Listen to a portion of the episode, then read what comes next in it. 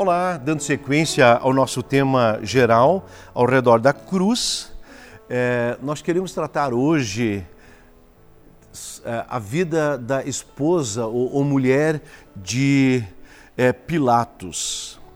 É interessante que nós temos pouquíssimo a respeito. Na verdade, eu nunca preguei sobre um texto tão breve como Mateus 27, 19.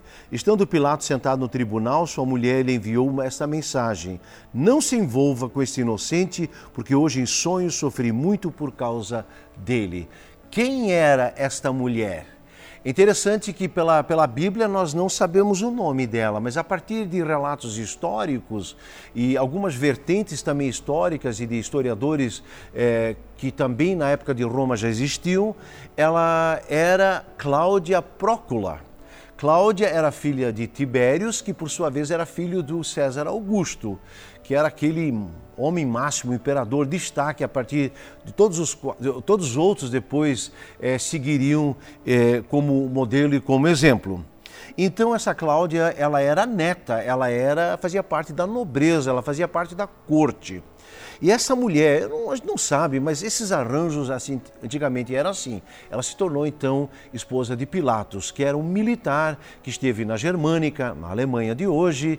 Ele nasceu na Espanha e depois teve um tempo então em Roma e lá certamente então esse arranjo desse casamento com conveniências políticas e enfim.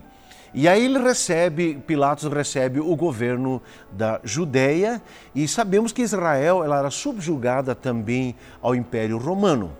E agora como governador da Judéia, então cuja esposa é essa essa Cláudia Prócula, esse episódio agora em torno da crucificação de Jesus, no mínimo, é interessante. É, acontece que Pilatos já vinha agora, através de várias conversas e negociações com o pessoal do Sinédrio, das lideranças judaicas, ele estava tentando inocentar aqui a pessoa de Jesus.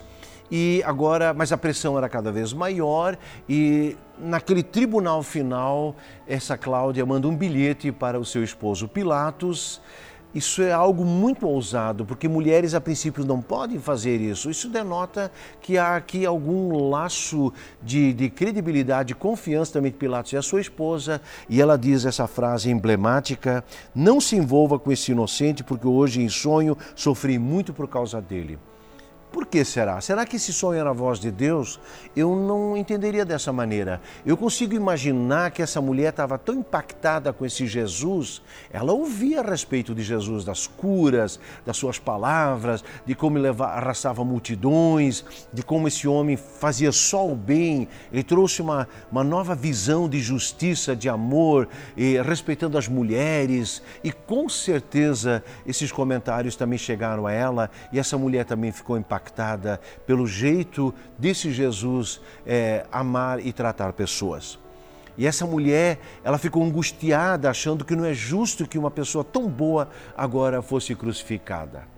E ela vai na contramão de toda a multidão e ela diz então, e naquela noite provavelmente um é, aquela angústia, aquele, é, aquela noite mal dormida, aquele sonho, aquele pensamento angustiante, ela escreve um bilhete e diz: cuida o que você vai fazer com esse homem justo.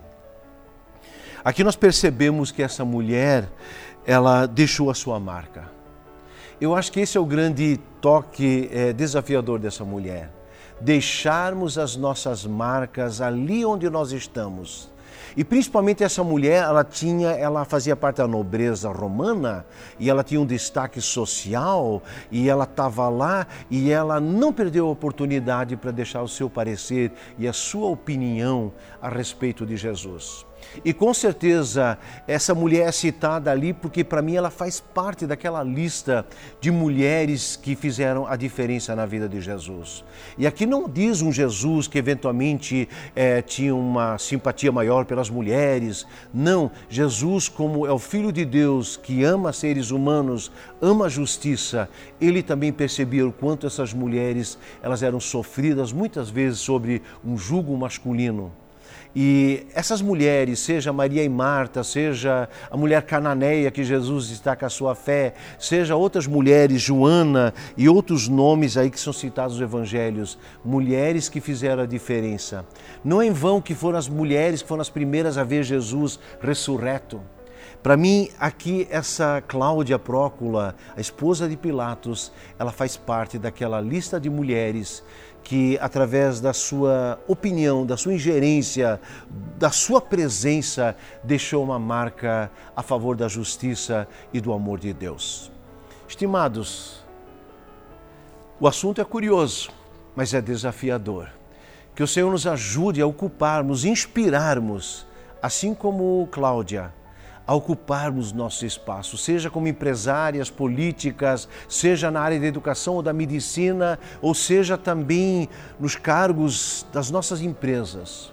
Se nós temos uma responsabilidade, que sejamos defensores daquilo que é do reino.